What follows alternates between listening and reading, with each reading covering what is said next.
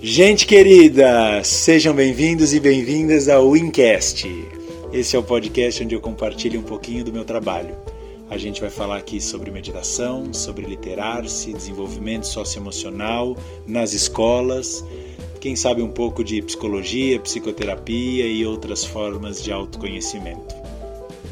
Não temos regularidade prometida e programada, os episódios vão surgindo à medida que a gente tenha que grave espontaneamente coisas que a gente vale, acha que vale a pena compartilhar.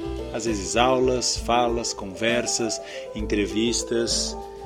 E é isso, à medida que vai surgindo a inspiração, a gente vai trazendo aqui para vocês. Valeu, gente, espero que vocês gostem.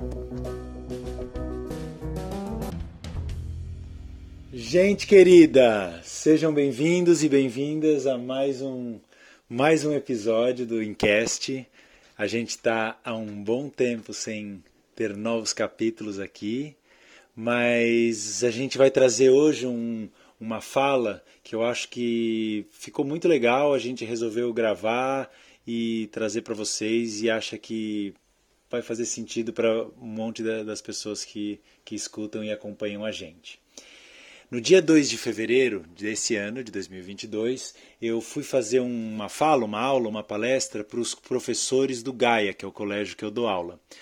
Que eu dou aula de desenvolvimento socioemocional e era uma palestra para explicar um pouco, falar um pouco para os professores do que, do que, que a gente faz ali nessa matéria que é nova, que é diferente, que as pessoas sabem por cima, mas né, assim, a ideia era ali um convite para que os professores entendessem um pouco mais. E antes dessa, dessa fala, de manhã, eu me, me reuni com a Val e com a Camila e, a gente, e eu expliquei, comecei a explicar um pouco para elas o que, que seria, o que, que eu ia falar e para ver um pouco o que, que elas achavam, ter o feedback delas, construir ali um pouco com elas essa fala. E a Val acabou tomando a iniciativa de gravar ali meio espontaneamente e a gente achou que saiu uma fala super legal assim, uma fala informal, então até ficou com, com cara de podcast mesmo. Então tem pausas para perguntar se estava bom, tem pausas assim, mas a gente achou que ficou uma fala muito legal em termos do conteúdo e também gostosa em termos de uma vibe podcast. Então achamos que cabia bem trazer aqui para vocês. Do que, que foi essa fala?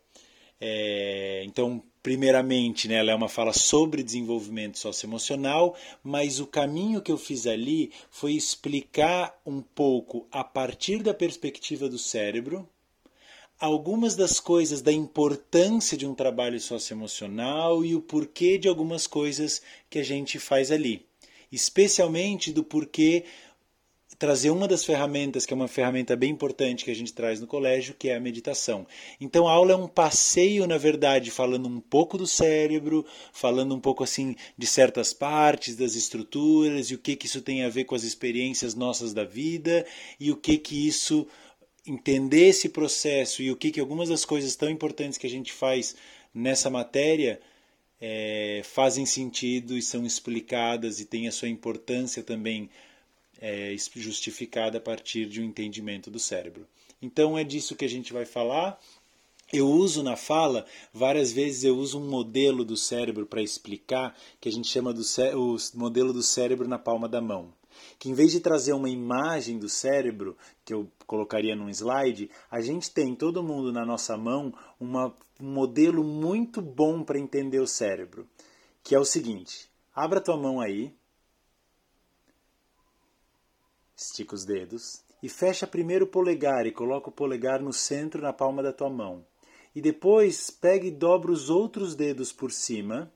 E se você olhar para o teu polegar assim, virar tua mão um pouquinho de lado, tu vai ver que tu tem uma imagem bem parecida com o cérebro. Então a gente tem na mão um modelinho muito fácil para entender e olhar e a partir disso entendendo as partes do cérebro. Mas não é só essa imagem por fora que fica parecido, mas se a gente abre depois, e aí isso eu vou explicando na palestra, dá para a gente entender várias das conexões, das estruturas a partir desse modelo. Então é um modelo que a gente usa com os alunos, fica didático, fica interessante. Esse modelo foi desenvolvido pelo Daniel Siegel, que é um neurocientista americano. E para quem não visualizou direito, talvez com a explicação aqui, eu vou postar no meu Instagram, Não sei que dia que isso vai pro ar, mas mais ou menos aqui, final de fevereiro, uma postagem com, com fotos da mão e vai ficar fácil de ver. Beleza? É isso então, sem mais delongas, vamos para essa aula que ficou bem legal, espero que vocês gostem. Valeu, gente! Delas é sobre meditação, e não meditação pela meditação, só porque a gente está afim de conhecer a meditação, mas o quanto a meditação e outras coisas que são próximas à meditação, que envolvem autoobservação, autopercepção e tudo mais, tem a ver com o nosso processo de aprendizagem, com o nosso desenvolvimento socioemocional, com o nosso bem-estar, com a gente se conhecer e a gente aprender a se regular e estar tá bem com a gente. Ok? E como isso pode aparecer de formas complementares, parecidas, mas diferentes, tanto no conviver quanto numa coisa aqui que eu só vou botar o nome e depois eu explico, que é o LIMP, que é uma coisa que a gente está querendo fazer e vai começar, já teve ano passado como teste, vai começar esse ano.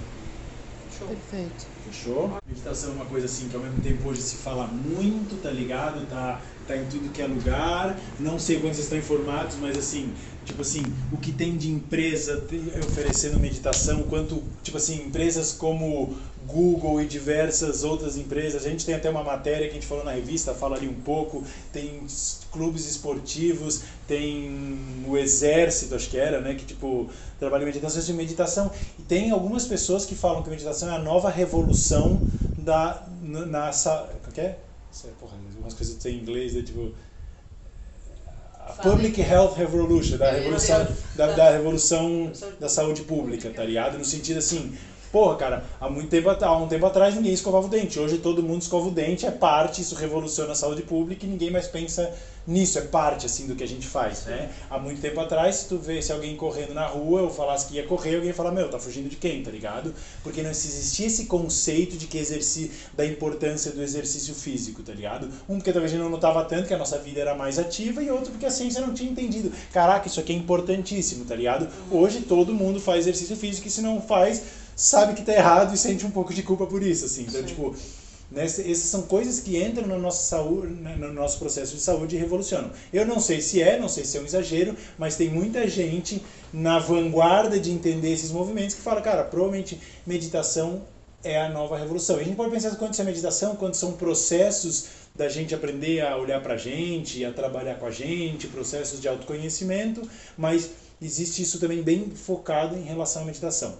Então, mas por mais que meditação seja algo assim tão presente, tão vital, tão, tão assim, ao mesmo tempo é algo que é, tem muito, tipo, muita ideia equivocada, parece que é um, tipo, o que, que é isso? Será que isso tem a ver com coisa religiosa? Tem que, tem que acender incenso, tem que falar a um, a um, a um, tem que, tipo, né, tipo, o que, que é isso? Então, assim, para começar a explicar o que é meditação, então como meditação é esse tema, que por um lado está tão em voga, por um lado pode tanto cair numa coisa meio riponga, xalala, assim, a gente tem vários jeitos de explicar para um adolescente ou para uma pessoa qualquer o que é meditação e por que, que se faz isso, tá ligado? E a gente pode explicar a partir do processo de autoconhecimento, como isso é uma ferramenta para a gente dar, a, aprender a se observar e conhecer coisas na gente, o quanto ela é um, pode ser um processo de, de treinamento e desenvolvimento da capacidade de colocar atenção, e isso vai servir para a gente nos estudos, mas vai servir para a gente na vida diária, vai servir para a gente quando a gente quiser se conhecer. Mas eu acho que uma coisa bem, um caminho bem legal de falar disso,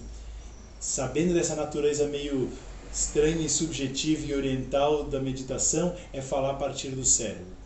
É falar a partir do que que essa coisa meio estranha de ficar de olho fechado, observando a respiração, fazendo sei lá o quê, que que isso opera, que que isso quer dizer no cérebro, que mudanças isso ocorre, e porque hoje a gente tem suficiente estudo e evidência científica para falar do que, que opera. E eu acho que numa linguagem, para qualquer pessoa, especialmente para o jovem, talvez ter essa explicação concreta ajuda ele a entender e a se motivar para fazer isso. Legal? Ótimo. Show. Então vamos e começar. E a energia que você está falando também tá, já tem tá. que ser tá essa. Legal. Tá legal. Então vamos começar falando de cérebro. Esquece um pouquinho de meditação. Vamos entender um pouco o nosso cérebro. É algo que todo mundo tem um é algo que é muito interessante. Uns tipo mais de desenvolvidos que os outros. É, isso. Todo mundo tem uns, mais, uns menos. Vocês vão ver que alguns têm umas áreas que não fazem é. sentido, desenvolvidas, alguns, assim. Todo, essa é uma piadinha legal? É bem Sim, legal. é legal. Então, é, sabe, Todo o cérebro- piadinho que tu puder Tá, fazer, eu acho fechou. que rola. Então vamos começar falando do cérebro, todo mundo tem um, é, talvez uns mais, uns menos, talvez uns aprenderam a usar, uns não tanto, mas estamos aí assim, fato é que tá todo mundo aí tentando, tá todo mundo tentando se haver com o seu próprio cérebro, tá ligado? Assim, Tentando ser menos lagartixa. é, tentando isso. Vocês já vão entender por Talvez quê. a grande. É, boa. Talvez a grande empreita- empreitada humana é como é que a gente aprende a, a usar o nosso cérebro a ponto de ser humano e ser menos lagartixa. Vocês já vão entender o porquê que eu tô falando isso aqui. Muito bom. Fechou? E acho que tem uma coisa interessante que independente de onde a gente vai chegar em meditação, assim, cara, o cérebro é uma estrutura absolutamente interessante e que fala de todos nós. Talvez tu estudar detalhe da sinapse, blá, blá, blá, não seja o teu interesse, mas entender a base de como é que é a estrutura do cérebro, como ela funciona e o que, que ela tem a ver com a gente. Eu não vou entender. Tipo assim, vai vir um neurocirurgião amanhã, não vou falar profundamente de neurônio, mas a minha ideia aqui é falar um pouco do cérebro, no que, que isso tem a ver com a gente, com a nossa experiência diária, de tentar colocar atenção de não conseguir, de sentir medo, de sentir raiva, de se sentir bem, de se sentir mal. Essa é a minha, minha fala. Eu vou falar de cérebro, mas na interface com a nossa experiência diária.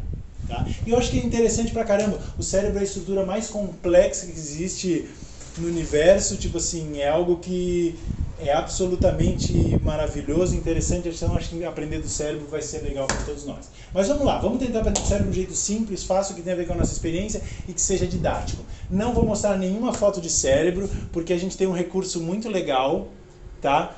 Pra, de, de- de modelo para olhar as estruturas cerebrais e entender dela e é algo que se vocês gostarem vocês vão poder levar com vocês no dia a dia no bolso para recordar essa aula todos os dias revisão na é, a, o, o caderninho de revisão vai estar no bolso então eu quero que todos vocês botem a mão no bolso porque quando vocês estavam distraídos Eu eu coloquei no bolso de cada um Muito bom. o modelo de cérebro que a gente vai trabalhar tira a mão do bolso e aqui está o nosso modelo Muito bom. Tá bom? Meio babaca não. Não, gostei. Tá, isso aqui. Caraca, mano, vamos lá. Temos um Ah, mas modelo. até o meio babaca assim, É legal. é legal tu É perguntar, legal. tá ligado? Tá. Meio babaca, Meio babaca ou boa? Tipo assim. É, ficou bom. Será que eu não tô com clareza se eu tô ensinando pros alunos ou pros professores? Boa, tá ligado? boa, tipo, beleza, bom. acho que eu tô no meio termo Saindo das aí. férias, calma. é, isso. Muito tô saindo bom. das férias, assim, né? Tipo, beleza, então vocês me E perdoem se pensando eu no Giovanni, vocês estão aqui. tipo, É, tipo assim, né? Cheguei, che- cheguei com os alunos na cabeça, tem uns professores, vou, vou, tentar me, vou tentar me adaptar. Então vamos lá, o que, que a nossa mão tem a ver com o cérebro e nos ajude a entender? Assim parece que nada. Agora fecha todo mundo o polegar. Ainda não parece que nada. Fecha a mãozinha, vira de ladinho, dá uma inclinadinha e todos vocês já devem ter feito visto a foto do cérebro e ver que é parecido. Se tu Preciso não mostrar viu, é porque tu não tá com ele desenvolvido. Se alguém não tá vendo, não conta, porque vai ficar chato. Que não, isso, não Da conta porque vai cognição. ficar chato, né? Então vocês entendem? Vocês lembram da foto do cérebro? Ó, o cérebro ele é uma estrutura de base, que é o que vem aqui da coluna, aí tem a parte que é o tronco cerebral, aí tem a parte aqui de cima, sempre tem aquele, aquela voltinha meio estranha, ele é todo enrugadão aqui, e tem essa parte de cima, a gente poderia ver o cérebro de frente, a gente vê o cérebro de cima, mas o melhor ângulo é aqui. Aqui não fica tão bom porque o certo seria se a gente tivesse dois polegares, porque ele seria igual dos dois lados. Se alguém tiver dois polegares, vai fazer melhor do que todo mundo, mas se aqui todo mundo só tiver um polegar, assim fica, assim fica legal, beleza? Aqui o cérebro estaria assim, ó, de frente, aqui seria a minha testa, aqui seria, né, tipo toda essa parte, aqui seria a minha coluna, aqui seria a base, o tronco cerebral que está bem aqui embaixo, né? E é isso aí. Vamos entender agora o nosso cérebro. Tá? Aqui a, a, a, ideia de usar o modelo da mão para o cérebro não é só porque parece, embora parece bastante, é muito bom, tá ligado? E eu prefiro explicar assim do que numa, numa foto. Mas é mais legal do que isso. Porque se a gente, tipo, não só parece, mas se a gente abre aqui, ó, a gente também, esse modelo ajuda a gente a entender o que está rolando lá dentro. Então, se eu mostro uma foto, eu não consigo mostrar o que tem lá dentro. Mas a mão é muito conveniente, não sei que coincidência bizarra foi essa, para a gente entender tudo que ocorre aqui dentro. Fechou? Então, vamos lá. O nosso cérebro, ele começa a ser desenvolvido, tanto se a gente pensar na, na, na- na espécie humana, quanto se a gente pensar no indivíduo, ele começa, ele tem um processo de desenvolvimento que vai de baixo para cima. Tá? E cada parte dessas a gente as partes então assim essa aqui são as partes mais antigas do cérebro aí essa aqui é a parte mais que vem depois do cérebro e essa é a parte mais nova do cérebro que só vem depois tanto no processo da, da evolução das espécies né? Tipo assim essa parte aqui só o, o Homo sapiens sapiens tem e essas partes aqui a gente vai até compartilhando parte delas com outras espécies. Já vou explicar cada parte com qual daí vocês vão entender a tal da piada da lagartixa é, e ao mesmo tempo, no útero, assim, a gente começa se desenvolvendo essa, começa desenvolvendo essa. Essas duas aqui praticamente nascem muito eh, desenvolvidas quando a gente nasce, e essa aqui é a parte que mais vai ser desenvolvida, mais vai mudando ao longo da vida através das experiências. Todo o cérebro é plástico, neuroplasticidade é um conceito muito importante descobrido, descoberto na neurociência, acho que todo mundo sabe o que é. Neuroplasticidade quer dizer, o cérebro muda, ele se adapta de acordo com as experiências. Preciso explicar a plasticidade do músculo, tipo, músculo é plástico, osso é plástico. Quer dizer que se o músculo ser mais plástico que o osso, quer dizer que se eu treino o músculo ele cresce mais. O osso não tem tanta coisa assim, o cérebro é muito mais plástico. Explica isso ou não precisa? Acho que se vir. É, Tá, Top. se vir, Senão, beleza. não é, É. não é, eles não Isso. vão não entender. Isso. Então assim, todo o cérebro ele é plástico, todo o cérebro ele vai se adaptando, tudo que tu vai vivendo vai ficando aqui, ele vai mudando, ele vai pegando o que, que é importante, vai descartando o que, que é útil, claro, não sempre que ele decide que é importante que é útil, a gente também acha que é importante que é útil, por isso que é importante a gente entender para saber trabalhar com ele, porque às vezes ele faz umas decisões meio automáticas Tá na vibe. que não faz muito Sim. sentido pra gente. Tudo bem rapidão assim também. Sim. né? Não faz muito sentido pra gente, beleza. Mas o ponto é que quanto mais novo aqui, mais são as partes que na vida a gente vai desenvolvendo. Então, por exemplo, assim, ó, tu nasce com instintos muito já estabelecidos. Os instintos estão mais pra cá. Tu nasce, por exemplo, linguagem, tu nasce com essa potencialidade, mas tu não nasce com ela desenvolvida. À medida que vai aprendendo a linguagem, teu cérebro vai ter que se adaptar para poder incorporar isso e trabalhar isso. A linguagem está mais aqui para cima, matemática está mais aqui para cima, poesia está mais aqui para cima, filosofia está mais aqui para cima. Tomar um susto, por exemplo, é uma coisa que tu já tem no instinto, tu já sabe. Tomar um susto está mais para baixo. Tu não precisa aprender a tomar o susto. Você já nasce sabendo tomar susto, isso está mais para cá. Né? Certo? Tu não sabe sabendo matemática, matemática está mais para cá. Então temos tudo isso. Então vamos lá. Essa daqui a primeira parte do cérebro, então, é isso que a gente chama do tronco cerebral. É a parte bem aqui de baixo e ela é a parte do nosso cérebro, então, como eu falei, que ela é mais antiga, ela é mais antiga na espécie. É a parte do nosso cérebro que ela é muito parecido com os répteis. E ela se chama de cérebro reptiliano. Como se a gente tivesse três. É como se a gente tivesse três cérebros aqui: esse, esse e esse. E esse aqui é a parte mais antiga que se chama cérebro reptiliano. Aqui estão a maioria das coisas que a gente tá em, tem em comum com os répteis. Que é, por exemplo, o que, que, que, tem no processo, no que, que, que os répteis fazem e, e que a gente também faz? Por exemplo, regulação de temperatura está aqui instinto de caraca, aparecer um barulho pode ser uma ameaça, ativa toda essa essa parte de lidar com instintos, assim. Então a gente tem pronto, construído na gente todo um sistema que se alguma coisa que pode ser uma ameaça aparece, a gente se prepara para sair. Então aqueles famosos impulsos de luta, de enfrentar ameaças, é o caso de enfrentar, de fuga, de parálise, eles estão entrando aqui. Isso aqui todos os animais têm, os répteis têm e a gente também tem. E isso tudo está nessa parte do corpo. É uma parte muito importante. Todas as funções vegetativas que eu nem sei que estão que, que ocorrendo, tipo o meu estômago aqui segue, né, eu como, eu não preciso ficar fazendo agora, eu vou trabalhar o meu estômago. Tipo, ele vai lá, tudo está aqui. Aqui é o que está vegetativo, que é automático, que é instintivo, que é primitivo na gente né, tá aqui. E é o que a gente tem em comum com o cérebro, com, com os répteis, né? Por isso que, sim, se todos somos um pouquinho lagartos, uns mais e uns menos. Beleza. Então, beleza. Daí vai o processo das espécies, vai, de repente surgem os, os mamíferos, e aí entra essa parte aqui. Aqui é onde, assim, tipo, talvez tenha um monte de coisa que eu lembrei na hora, porque eu tava com conteúdo fresco, Tá. e eu não lembro, assim, né? Talvez, puta, cara, era legal eu saber um pouquinho mais aqui, tipo assim. Então, por exemplo, aqui entram partes que começam de leituras mais complexas da realidade, com, que, processam sentimentos um pouco. A gente pode falar, será que um, ré- um réptil tem emoções, tá ligado? Num sentido muito é, primitivo, sim, no sentido ele sente medo quando ele sente esse impulso para sair correndo, né? Ele sente raiva quando ele vai lutar, né? Só que se a gente olhar os, os mamíferos, eles têm toda uma outra complexidade emocional muito maior, assim né, pelo menos parece quando ele interage, que um cachorro tem toda uma outra, outras complexidades emocionais do que um réptil. Os lagartos não ficam assim pra te fazer carinho na barriga. Isso, os lagartos não ficam assim para te fazer uma carga colo. Total, é muito mais primitivo, é muito mais básico. Então essa aqui é uma parte onde começa uma complexidade emocional maior, mas tu vê que é bem importante ver como essa parte não está separada dessa. Isso aqui não é um outro sistema emocional, ele é um sistema que vem trabalhar com aquele trazendo mais complexidade. Então as emoções dos animais, eles têm esse instinto de luta ou fuga, todos nós temos esse instinto de luta ou fuga, isso está na base da nossa construção emocional, mas trazem outras coisas.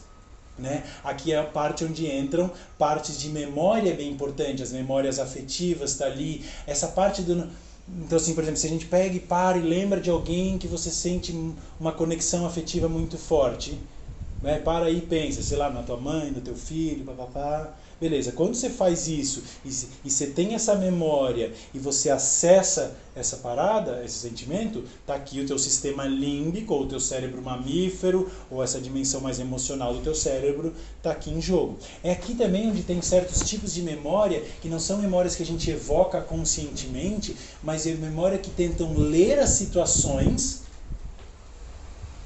tipo assim, situa- situações que são bem importantes para mim, situações que são muito satisfatórias para mim, é, situações que são muito ameaçadoras para mim, esse tipo de memória que é automático, que lê situações para ver como que elas vão repetir no futuro, por exemplo, são partes da memória que estão aqui, que trabalham muito próximo das emoções, tá? Beleza. Eu, seria uma- um exemplo citar, por exemplo, a estratégia que um leão cria para pegar uma presa? Que ele não é como a gente que elabora um plano de roubar um banco, Tá. mas ele tem algum tipo de inteligência que faz com que ele saiba que ele precisa esperar Tá. o outro virar de costas para ele ir. Sim. Não sei, Tá. daí, tá, tipo, Era só pra ver se era um elemento pra acho que- acrescentar, é, senão não- Acho que tu falou uma coisa que é mais complexa, Tá, eu teria que elaborar Tá, mais. não, era só pra assim, ver se né? acrescentava, senão não. Isso. Mas, por exemplo, com certeza, por exemplo, mas tu pega um cachorro e. Tipo, sabe aquele cachorro que tu levanta a. Tipo assim, tu pega a vassoura e ele sai correndo. Sim. Tipo, tá aqui. Aham. Talvez vocês lembrem pra falar, ó, tipo, ele tem uma memória vassoura. O, o, o, o, o ca- o cachorro ele não reflete, mas ele consegue olhar aquela cena, associar aquela cena a fui apanhado, tem dor, Sim. sempre que alguém pega a vassoura ele sai correndo. E às vezes é uma coisa que tu pega um cachorro que não era teu, você levanta a vassoura, você vê e fala assim, cara, esse cachorro foi, era maltratado. Aham. Né? Então esse tipo de memória está aqui. E nós, a gente fala memória, lembrança como uma coisa muito geral, e provavelmente amanhã o médico vai falar mais disso. Tipo, a gente tem muitos tipos de memória, a gente tem essa memória automática, instintiva, e essa memória, por exemplo, tem a ver num estresse pós-traumático, por exemplo. Né? Por exemplo, sei lá, eu estou num prédio, numa situação que tem um terremoto e aquilo ameaça a minha vida e eu vivo algo. O estresse pós-traumático sempre tem a ver com assim, parece que eu não dou conta, é impossível e eu, tipo assim, essa situação de impotência. De repente isso fica gravada nesse, nessa memória como uma cara, eu preciso evitar isso. De repente eu entro num outro prédio e vários elementos daquela situação me lembram essa memória e ativa toda a, a- sorte de, de reações de, de pânico, de medo, de luta, né? É luta, fuga, parálise ou colapso que que está aqui. Aí é, é essa parte da memória, essas emoções, com todas essas, esse, esse- essas reações aqui que a gente falou mais, mais reptilianas, e de repente blá, blá, blá, eu dou uma pirada, né? Tipo isso. E, e tu pode até fazer um esforço racional, que daí é um outro tipo de memória que está aqui, de falar assim, cara, não está acontecendo um terremoto, não tem nenhum risco, mas essa parte do teu cérebro associou. Essa parte do teu cérebro associou e recorda prédio a chance muito grande de morrer. Isso é legal falar, né? Chance muito grande de morrer. E aí ativa tudo isso. E uma coisa que é importante falar que é, embora aqui esses sejam, a gente já vai chegar lá, as partes mais nobres do cérebro estão aqui. Caraca, vai, tá, falta tempo, né? Não, mas vai, Tá. Embora as partes mais nobres do cérebro estão aqui, essas partes são as mais urgentes, essas partes têm a ver com a tua sobrevivência. Então, por exemplo, assim, ó, vamos botar que a gente tem uma grande um prédio de uma grande empresa, com vários setores, tá ligado? E a gente tem o setor do marketing, o setor financeiro, o setor da diretoria, o setor né, executivo, e tem o setor da segurança, tá ligado? E de repente tem ali uma ameaça de uma invasão, de um assalto, de um sequestro ou de uma bomba no prédio, tá ligado? Quem vai entrar em ação é a, é- é a equipe de segurança. Não, tipo assim, a gente pode até falar, pô, mas será que o setor de marketing ele não é mais vital para a sobrevivência da empresa do que a segurança? A longo prazo, sim. Mas urgentemente, não. Então, existe a coisa de importância a longo prazo, existe que, que, e existe a parte de urgência. O nosso sistema ele trabalha, ele tem dois tipos de sistema, que é o sistema de, constru, de crescimento e o sistema de conservação. Quando entra uma ameaça, é conservação. Não importa a estratégia de marketing, não importa o balancete do mês, importa. Agora, como é que a gente lida disso? Então, é como se, no momento de urgência, a autoridade é a equipe de segurança. E aqui é como se essa aqui também é a equipe de segurança do cérebro, tá ligado? Quando entra, tipo, essa parte ela ganha dessa quando essa daqui diz assim tem um perigo para a tua vida então por mais que racionalmente o nosso cérebro ao mesmo tempo ele é conectado mas ele, ao mesmo tempo eles são partes diferentes ao mesmo tempo que tem uma parte tua que fala assim cara beleza não tem nada acontecendo eu poderia estar tranquilo tem uma parte que simplesmente começa a te vai caraca perigo perigo perigo e isso aqui entra né? Tipo assim, essa é a parte que te faz reagir muito bem e é muito importante entender como isso aqui é importante. Por exemplo, se eu pedisse para todo mundo aqui levantar e sair correndo, Cara, dá uma preguiça, até a gente pensar é mesmo, até a gente se aquecer, sabe? É um tempo. Ao mesmo tempo, se aparece um leão aqui, quando a gente for pensar o que, que a gente vai fazer, a gente já está lá na rua. Então é importante entender como isso aqui é importante pra gente. Isso aqui é vital em termos de segurança, isso aqui garantiu a nossa sobrevivência de espécie. Porque um lagarto é rápido pra caralho quando aparece uma parada, um leão é rápido pra caramba, sabe? E a gente tem esse sistema. O é, que, que é importante ver? Esse sistema, às vezes, ele é muito importante na savana, ele não é tão importante numa sala de aula, numa entrevista de emprego. Né? As emoções, quando a gente fala de emoções, às vezes a gente fica com essa pergunta, ah, mas o que é uma emoção? Para que, que essa porra serve? Tá ligado? Só me atrapalha. Se eu fosse frio como um computador e só processasse dados, talvez eu seria muito melhor, muito mais eficiente, já teria passado no vestibular.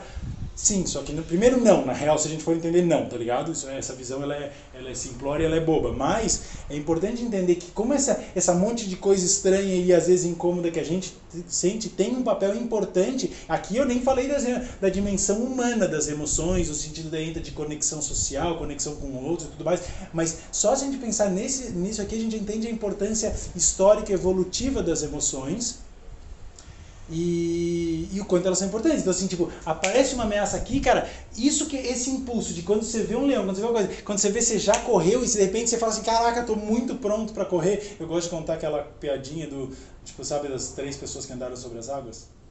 Jesus andou sobre as águas, Pedro, que é apóstolo andou sobre as águas, e o, sei lá, o Gerivaldo andou sobre as águas. Que deu uma foto assim de um touro indo atrás, tipo, numa tourada, ah, uma coisa tá, assim, e o cara, tipo, fugindo assim, tipo assim, o que, que é? Cara, o medo te faz andar sobre as águas. O que, que é essa coisa assim? Todo mundo sabe que com medo, às vezes, com medo ou com raiva, de repente eu consigo fazer uma coisa assim que eu nem sabia. Porque em um segundo, mais ou menos 1.500 mudanças físicas ocorrem, deixando o teu sistema completamente preparado para agir de acordo com a situação que por mais que tu possa fazer um monte de cálculo matemático e pensamento filosófico importante, na hora que surge uma ameaça, na hora que os teus antepassados viam uma ameaça na savana, o que eles precisavam é de um instinto muito rápido para começar a correr em menos de um segundo e correr mais rápido que o Gerivaldo.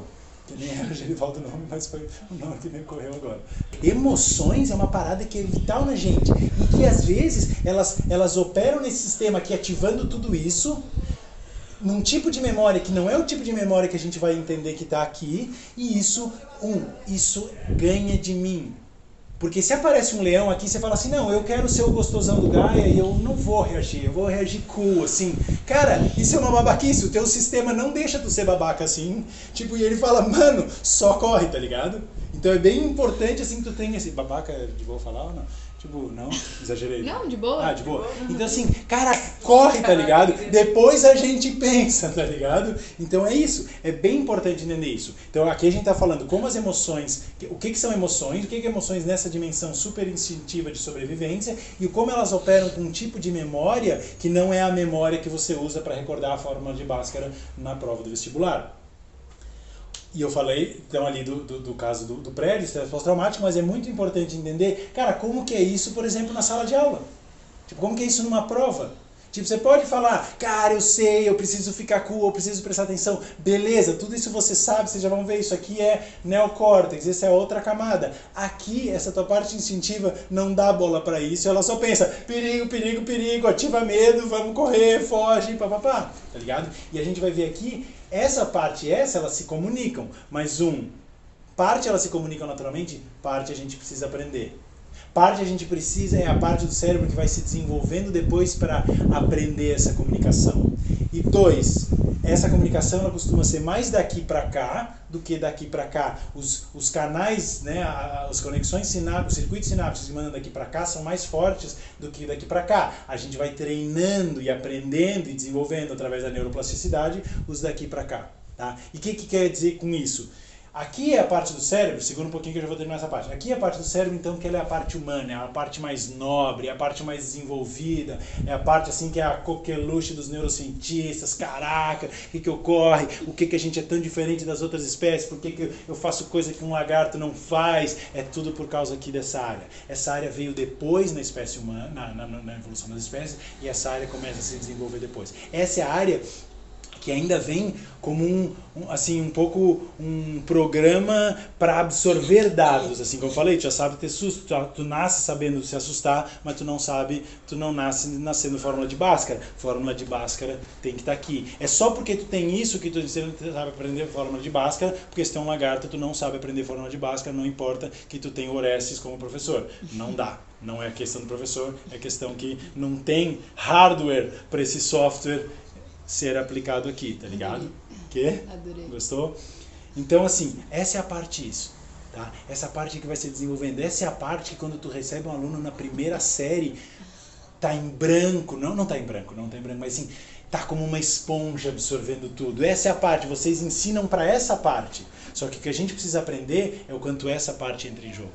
Essa é a parte importante do que a gente está falando hoje. Vocês trabalham com isso. Só que se vocês não levam em consideração Ótimo, isso, perfeito. isso daqui fode isso, que é o que eu estava querendo dizer. Isso daqui, tipo, a gente fala, não, ó, eu já sei, para que sentir medo nessa situação? Não há situação, momento para sentir medo, que bobagem. Sim, e o medo vai embora quando eu falo isso? Às vezes sim, se ele é pequenininho, mas normalmente não, tá ligado? Porque essa parte influencia mais fácil. É mais fácil essa parte convencer essa de que há perigo e essa daqui acabar viajando na maionese e alucinando de que há perigo, do que essa parte conseguir convencer essa parte. A menos que a gente desenvolva isso a menos que a gente desenvolva qualidades que estão aqui, porque aí, mesmo que essa parte é nova, essa aqui é a, nova da nova, assim, essa aqui é a cereja do bolo, que essa é a parte que vai ter que vir depois para aprender a ler o que está acontecendo com o resto, para aprender a realmente trocar uma ideia com essa parte falar assim, bicho, entendo, o teu instinto é importante, essas emoções são importantes, ela nos salvou muitas vezes, mas agora talvez não seja o caso. Vamos olhar a situação de novo para ver se é o caso? Isso aqui não vem pronto. Susto tu já nasce, isso aqui tu tem que aprender. Isso aqui está na parte mais nova da parte mais nova do teu cérebro que tu precisa aprender a gerar esse papo, tá ligado? Então é mais fácil, por exemplo, muitas vezes a gente sente essa situação de medo, blá, blá, em vez a gente conseguir fazer uma leitura lúcida da realidade, de falar assim, cara, não está acontecendo nada, isso aqui é uma memória, já vivi isso, é importante, mas hoje não é o caso, que é o que a gente espera poder fazer, é mais fácil que a gente crie histórias mentais para explicar o medo que eu estou sentindo é real e hoje. E aí é onde a gente começa a criar paranoia. A paranoia é isso. Eu tenho isso, mas eu falo, não, é isso. Esse olhar estranho que a pessoa me deu realmente está querendo dizer que ela quer me demitir, que ela quer isso, que ela quer aquilo. Então a gente começa, se a gente não entende esse processo, a criar explicações contextuais para justificar isso. Então se tu não entende isso, tu vai tentar ensinar para esse cara, mas esse cara vai atrapalhar e se a gente não entende isso na gente, a gente não sabe o que é cada coisa, daqui a pouco a gente vai começar a criar histórias para explicar os nossos medos. E isso é uma coisa super estudada na psicologia. Muitas das nossas noias, das nossas piras, das nossas paranoias, dos nossos receios, na real elas são emoções antigas que, que surgem, cuja memória está aqui, mas a gente não se dá conta disso, não acessa e a gente cria hoje uma explicação para isso. Poderia talvez explicar aquela coisa da, da pai da galinha, mas acho que é demais no cérebro, no sentido de que a gente inventa explicações. Hum. É um exemplo legal, não sei pelo tempo. Tá. É, é um exemplo bem legal. Né? É um tipo assim, então isso. Então por que que eu. Porra, mas agora tá ficando até mais massa contextualizar o, o porquê uhum. de tudo, assim. Uhum. Então, cara, por que que eu tô falando tudo isso aqui? Porque é muito importante a gente aprender a, a identificar isso, porque que senão eu falo assim, eu tento ser lógico para esse cara que tem uma emoção disparada de uma coisa que ele não sabe por quê, porque essa memória é inconsciente, a menos que eu faça um trabalho de conversa aqui para ela ser inconsciente. Tá então eu tenho uma grande explicação perfeitamente lógica de por que tu não devia ter medo. E se funcionasse, ninguém mais tinha medo. Mas não funciona. Então é muito fácil alguém falar, imagina esse medo que você tem, nada a ver, e a pessoa, ah, claro, e agora só me explica como é, que, como é que eu mudo o que eu vivo, assim, né? E senão a gente acaba até pirando na batatinha cria, acreditando nas histórias, porque o cérebro é muito importante. O cérebro ele não explica, ele busca gerar, criar explicações e ele vai ter que achar. Se ele não entende por quê, no meio da, tipo assim, no caso do, do, do trauma é fácil, mas em mini traumas que a gente tem, ele vai ter que criar uma explicativa. Ele começa a criar justificativa no momento. Não, isso é por isso, não, isso é por isso, é por isso. E na próxima ação, não, não, isso é por isso, é por isso, é por isso. Ele não consegue entender que na real esse medo que ele vê, ele já tem aqui nessa memória que ele precisa aprender a lidar e ele fica criando nas explicações. Daí explica a pai da galinha e se for o caso, isso. Então é bem importante porque para a gente aprender a trabalhar com isso, para aprender a trabalhar, cara, não, isso aqui é uma história que essa parte está criando porque ela não está conseguindo entender de onde vem. Essa parte aqui a gente precisa fazer um trabalho de, de integração disso, a gente precisa fazer um trabalho de integração dessa parte com essa. Eu preciso aprender que essa parte aprenda sobre essa parte aqui, tá? Então aqui vamos lá, tem toda a parte moderna do cérebro, aqui entra o córtex visual, que processa de imagem. Não vou falar sobre todas as coisas que podem ser aqui, mas todas essas qualidades mais desenvolvidas dos cérebros, mais humanas, tá basicamente aqui em cima. E claro, isso tudo trabalha aqui. E o, né, tipo, beleza.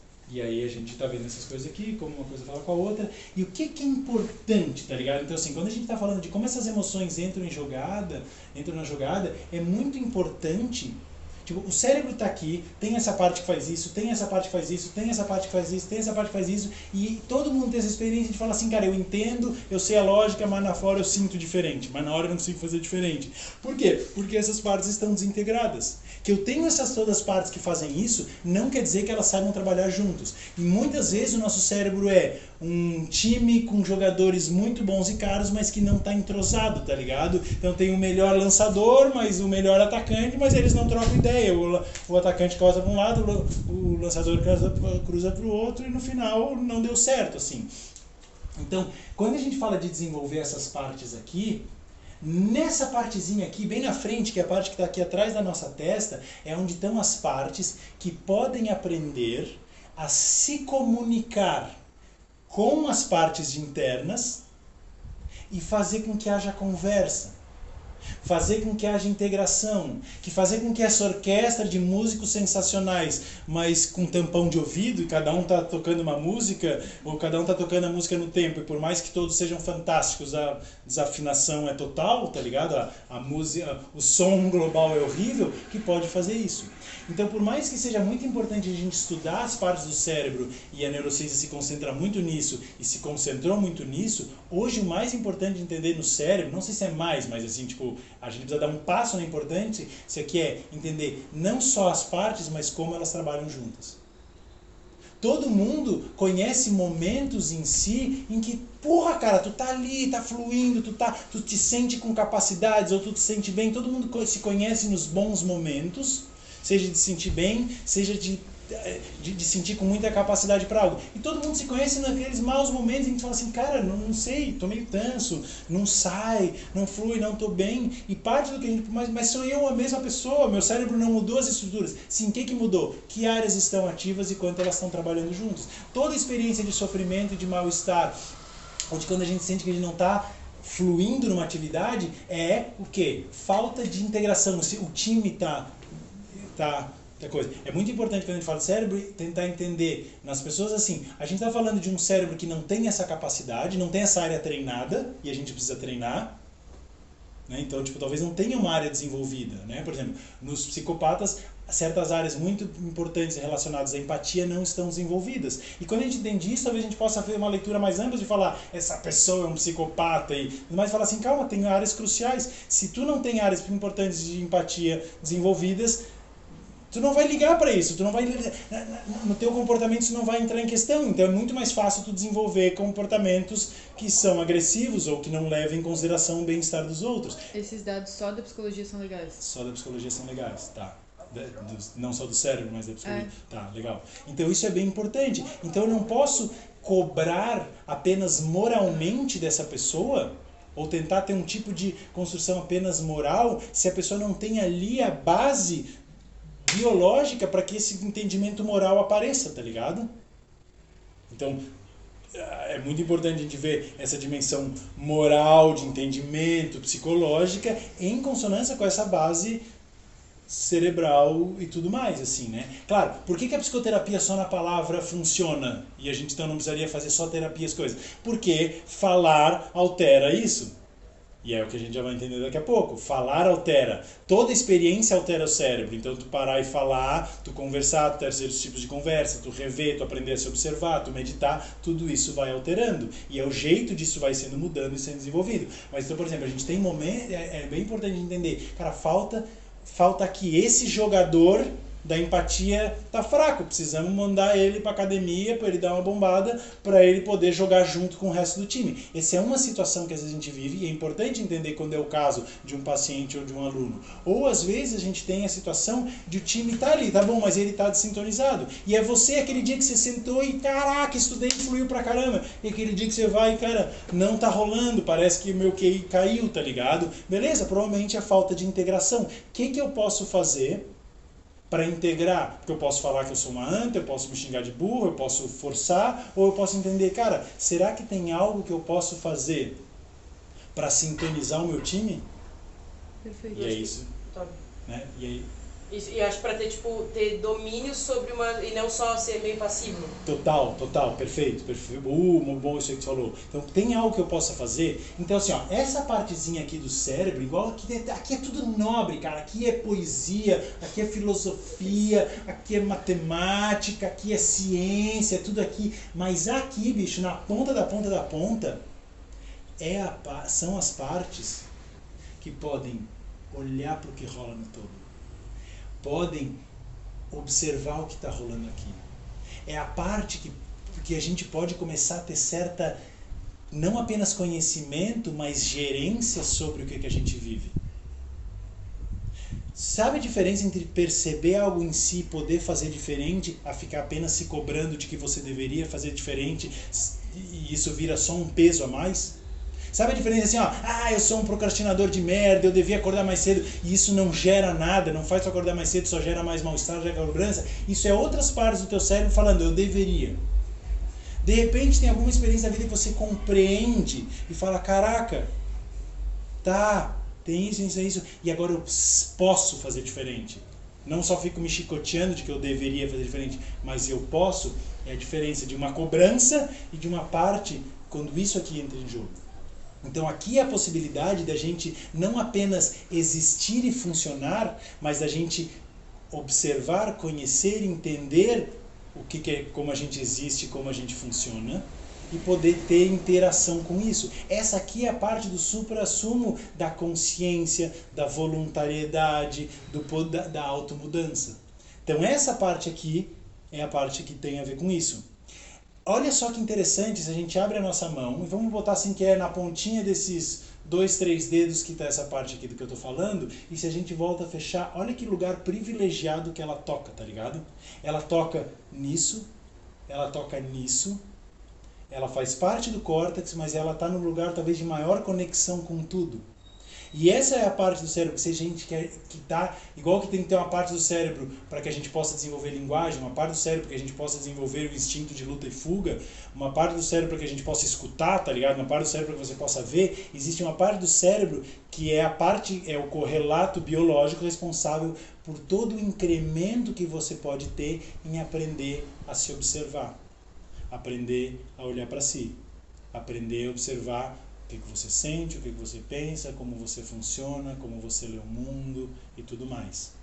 E é bem legal que essa parte seja mais evolutiva, porque um cachorro não tem isso, porque um lagarto não tem isso, porque a maioria de ser humano não tem isso tem isso desenvolvido muito aquém. Por quê? Porque essa parte do cérebro é mais nova, isso vem depois e isso se aprende com experiência. Como eu falei, instinto de luta e fuga não precisa de experiência. Você nasce, é, é tipo assim, você comprou um computador tem certos programas que já vêm, tá ligado? Tem outros que você tem que ir baixando. E esse aqui é o que você tem que ir baixando. Esse aqui é o que você tem que ir treinando e aprendendo, tá ligado? Então ele então precisa disso. E o que quando a gente fala de uma educação socioemocional, a gente está falando de uma educação que fala, se a gente fosse falar do que é uma educação socioemocional no ponto de vista cerebral, é uma, é uma, é uma, uma educação córtex pré-frontal.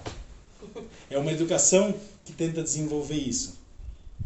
Claro que isso se aprende com a experiência. A gente não precisa. Como é que a gente desenvolve isso com os alunos? Através das atividades que desenvolvem isso. Certo? E quais são as maiores atividades que desenvolvem isso? Como eu falei, tem duas coisas importantes que essa parte faz. Ela é a parte, várias funções de auto, de auto observação, de auto entendimento, de autogestão estão aqui e de leitura do fora estão aqui. Essa parte aqui tem uma memória do leitura externa. Quando eu pego e associo prédio a, a, a perigo, isso aqui está lendo o mundo externo.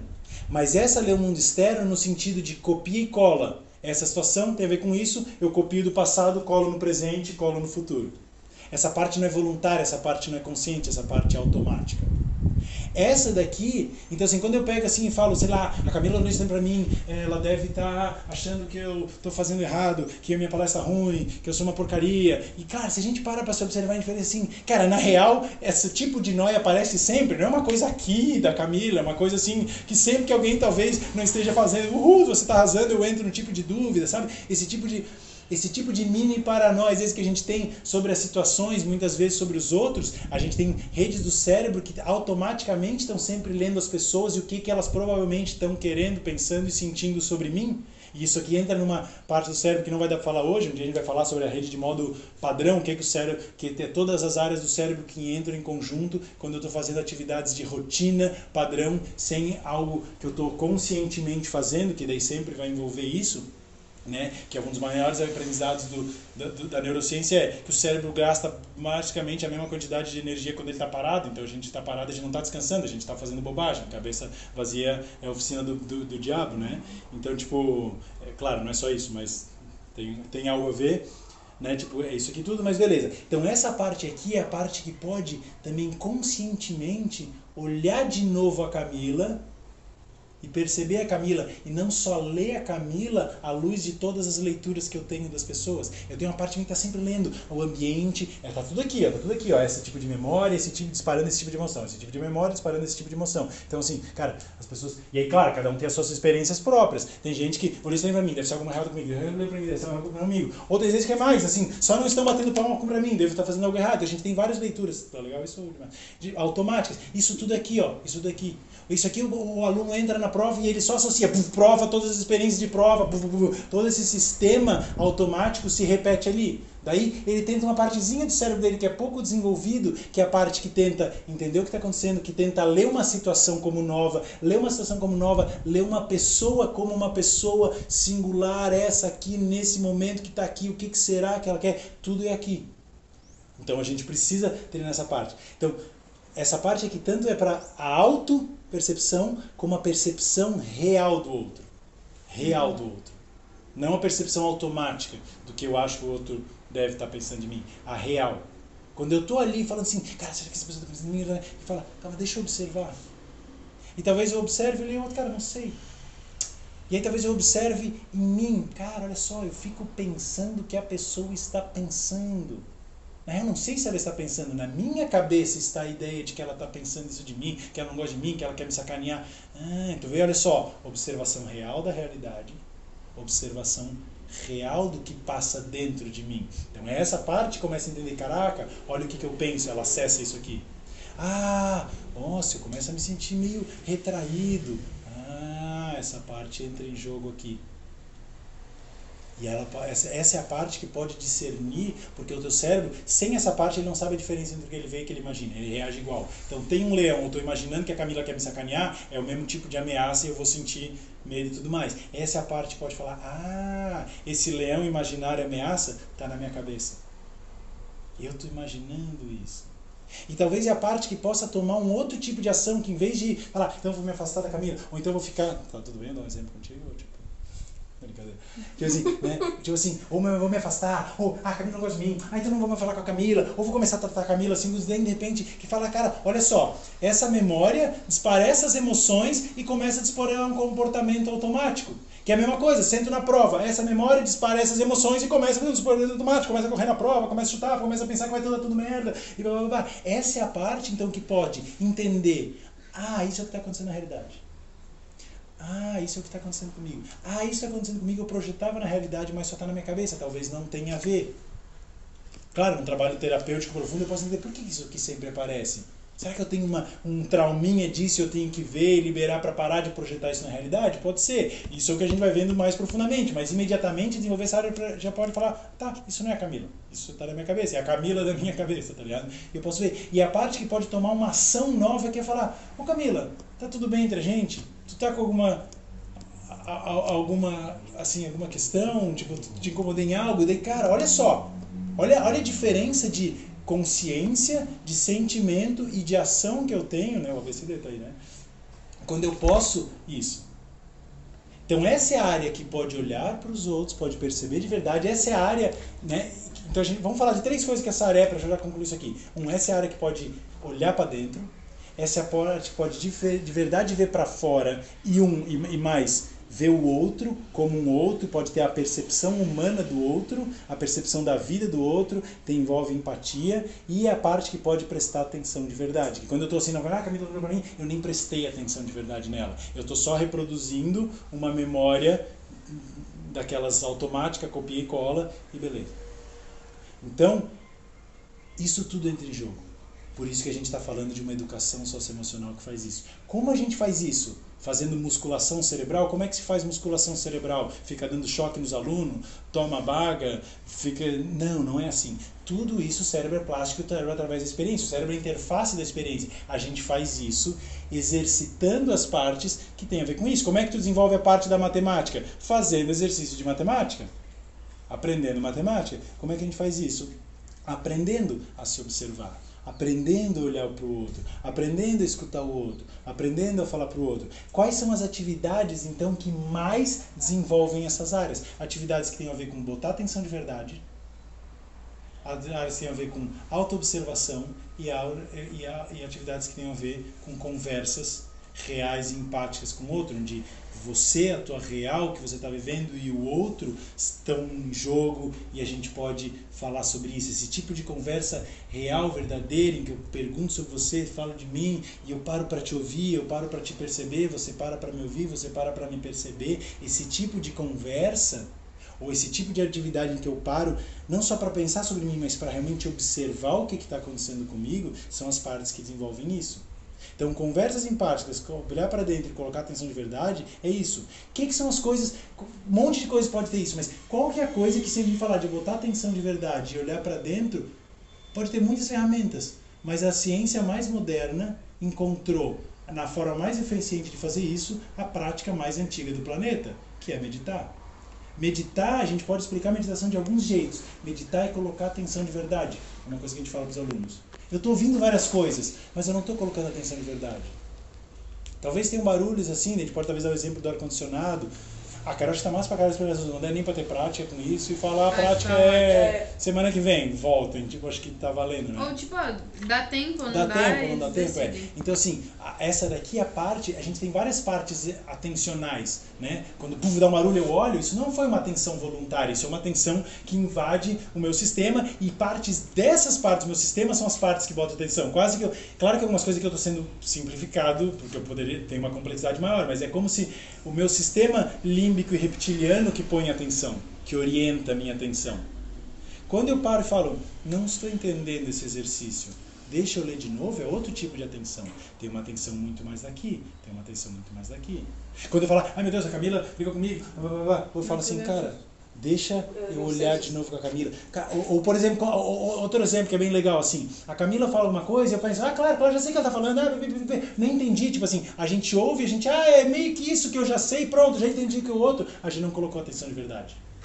Se eu falo, calma, deixa eu ver o que a Camila de verdade está me falando, assim, talvez tenha um pouco a ver com o que eu sei, mas talvez tenham diferenças, assim, tem, pode ter pontos realmente muito delas, assim, ou às vezes ela está falando de uma experiência, pode ser uma coisa assim, da leitura dela de mundo, de uma situação que a gente viveu, ou às vezes ela está falando até de experiências emocionais dela, que são muito dela, assim, tipo, posso até ter algo parecido em mim, mas vai, vai, com certeza vai ter coisa que é dela. Eu falo, deixa eu ouvir a Camila pouco assim deixando de lado o que eu penso, o que eu sinto, deixa eu realmente ouvir ela, o que é singular na experiência dela, deixa eu tentar ver como ela vê, sentir como ela sente, eu preciso colocar atenção de verdade.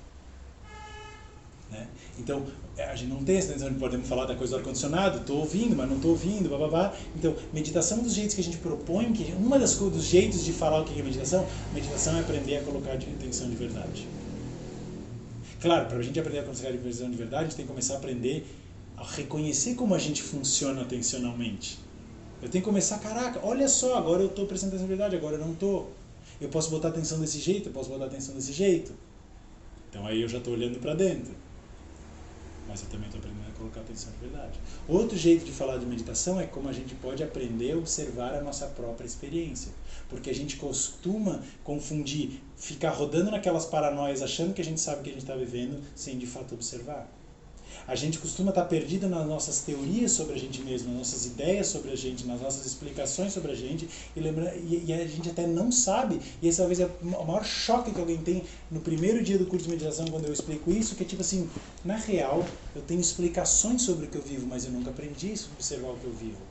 Eu falo que eu tenho ansiedade, daí eu digo que a minha ansiedade é por isso, que a minha ansiedade é por aquilo, e e eu tenho essa palavra ansiedade, talvez eu já li umas coisas sobre ansiedade, mas quando eu pergunto assim, eu o que, que é ansiedade? O que, que é essa experiência que tu vive que tu chama ansiedade? Quase nenhuma pessoa sabe me explicar o que, que é. Não me explicar, sabe relatar e sabe observar o que, que é. A pessoa tem teoria sobre a própria ansiedade, ela sabe quando aparece, mas não, é difícil até ter um processo para a pessoa entender que eu não estou explicando por que ela tem ansiedade, mas o que, que é isso. Tá, o que é ansiedade? Ah, é uma experiência de uma coisa estranha que eu sinto aqui e é uma agitação e meus pensamentos começam a ser desse jeito, sabe? E às vezes a gente pode ser tão inteligente, tão desenvolvido nessas áreas, a gente não sabe isso porque a gente não aprendeu. E a primeira coisa que a gente começa, o, jeito que eu começo a propor meditação é, meditação é aprender a observar a tua própria experiência. Tu tem nomes e explicações sobre um monte de coisa que tu vê, que tu sente, mas tu já aprendeu a observar isso? Claro, só depois de um tempo fazendo a gente começa a entender por que isso é importante e relevante pra caramba. E agora vocês têm a explicação no cérebro que faz sentido. Porque isso aqui, à medida que você pode observar o que está rolando, o time pode começar a entrar em sincronia. Pode começar a jogar junto. Então, outro jeito de alimentação é que a gente aprende a observar de verdade. A gente também tem um monte de outras atividades que tem a ver com a, com a, com a atenção empática conversas empáticas, a gente aprende comunicação não violenta. É apenas um sistema que, além de ajudar os alunos a, a interagirem melhor, a escutarem os outros, a terem conversas mais produtivas, a falar para os outros de um jeito que tenham mais a ver com a real do que eles estão vivendo, mas de um jeito que ao mesmo tempo não agride o outro e ajuda que a conversa vá para um lugar produtivo, a gente está treinando essa área. Então, a gente, se a gente pensar muitas das atividades do conviver, se a gente pensar no ponto de vista cerebral, elas estão desenvolvendo essa área. Outra coisa que quando a gente tem conversas empáticas ou aprende a botar atenção de verdade e olhar para a gente a gente está desenvolvendo, é, né, como a gente está desenvolvendo essa área, a gente está causando, a, gente está proporcionando a que, o que os times joguem junto. E quando a gente fala de meditação, as pessoas é, costumam falar assim de nossa, e eu estou lá no estado meditativo, eu sinto uma paz. Isso não é o que a gente tenta fazer em meditação. Meditação são formas de aprender a colocar distância de verdade e observar a tua própria experiência. Mas então por que, que todo mundo fala isso? Que o cara está lá no estado de graça quando está meditando? Porque quando ele está meditando, ele está integrando o cérebro dele. Ele está ensinando o time a jogar junto. Quando e quando a orquestra está afinada, o que a gente tem é uma música bonita. Música bonita é o que a gente chama dos estados das vivências boas que a gente tem e que se manifestam em a gente fazer bem o que a gente está fazendo. Então, quando você sente essas experiências de porra, de uma paz, de uma alegria, de uma conexão com os outros, sempre o teu cérebro está jogando junto. Essas experiências, esses estados, e que daí são muito associados à meditação, é, são as músicas bonitas que o teu cérebro toca quando a equipe está afinada ou se tu quer falar quando tu manda bem na atividade, são os gols que a tua equipe sabe fazer quando ele está junto. E a meditação, e por que isso tem meditação? Porque a meditação talvez é das coisas que mais proporciona integração neuronal. Ao mesmo tempo, por que, que às vezes a gente fala quando tem uma conversa que a gente sente que a gente realmente se conectou, se entendeu? Além da, da conexão, além do entendimento, além de talvez a gente tinha uma questão ali que agora foi resolvida, existe uma sensação de bem-estar e massa que é por ter tido essa conversa, que também tem a ver com isso. E por isso que a gente, esse é uma das coisas de porquê, um dos jeitos de explicar por que, que a gente ensina meditação, por que, que a gente acha que meditação é tão importante? Por que, que a gente acha que ensinar comunicação não violenta é tão importante? Por que, que a gente acha que várias ferramentas de autoobservação são importantes? Então, quando a gente fala do ABCD, a gente fala das distorções cognitivas, são todos.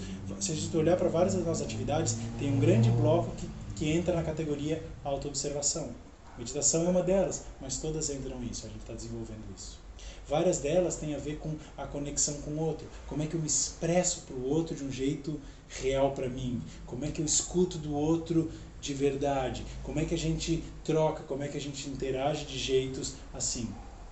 Então, nós, das nossas atividades são isso. Né? Então, conviver é esse lugar onde a gente cria isso, onde a gente tem essas trocas, onde a gente desenvolve essas ferramentas. E se a gente pensar nos estudos, quando eu estou estudando bem, assim, tipo, o mais, tipo assim, existem várias coisas que são importantes para o aluno poder estudar bem. É muito importante ele ter professores bons, que expliquem a matéria bem, que motivem ele e tudo mais. Isso a gente tem aqui, tá ligado?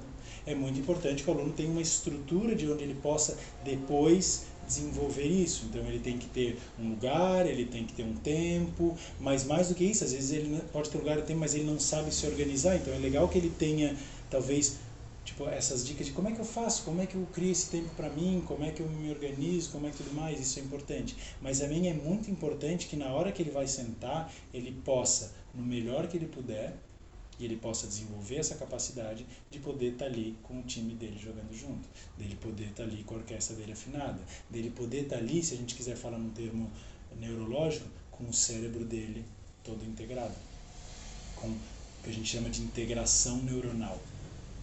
E por isso que a gente tem o conviver, que tenta trabalhar isso desde a esfera do desenvolvimento socioemocional, e por isso que a gente tem isso no numa atividade pensada para os estudos, que é o que a gente chama de que é o link laboratório de integração neuronal para estudos, onde a gente vai tentar ensinar coisas para que eles integrem, para que eles sintonizem o seu time para jogar e ao mesmo tempo para que eles possam reconhecer quando o time deles alinhou e poder voltar.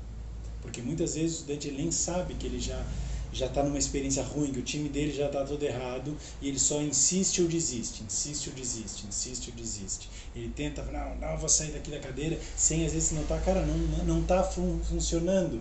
Eu tenho que consertar o, entrosamento do meu time para funcionar, ou ele desiste e isso só vira mais uma experiência para aquele tipo de memória que não funciona, não dá certo, não funciona comigo, eu não sou para estudar, estou fodido no vestibular, vou ser um fracasso na vida.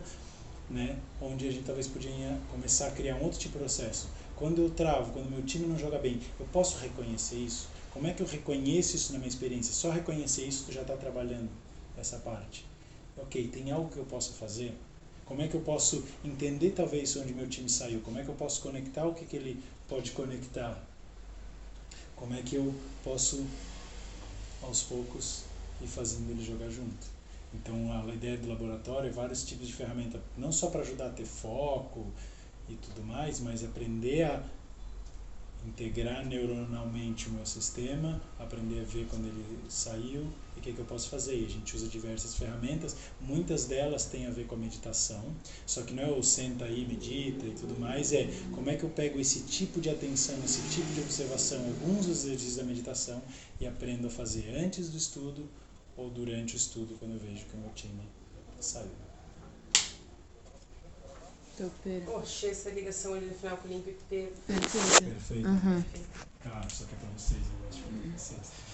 Sei lá, né?